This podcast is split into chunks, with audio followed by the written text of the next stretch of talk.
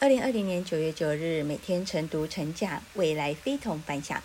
哇哦，又是能量满满的一天。我是克拉拉，今天要跟大家分享的主题是职场的三十五岁现象该怎么破呢？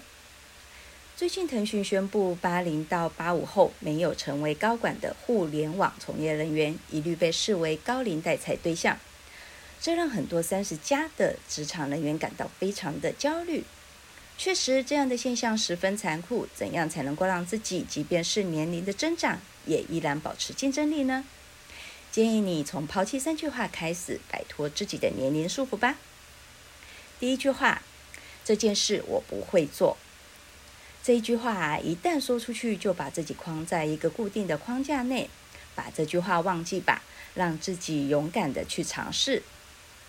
第二句话，我不知道。在这个飞飞速发展的时代，每一天我们都会遇到新的知识、新的技术。任何时候都不要抛弃自己对新知识的探索。第三句话，就这样吧。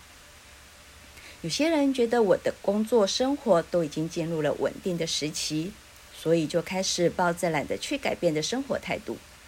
这样想法一出啊，就代表你已经老了。我们要时刻意识到生命多变，要主动去争取。年龄既可以成为我们的资本，也可以成为我们的枷锁。最关键的取决于我们对事情的态度和做事的方法。今日金句：年龄不是成功的障碍，时间可以让有些人升职，有些人贬值。要让时间永远站在我们这一边。我是克拉拉。很高兴与您分享，我们明天再会。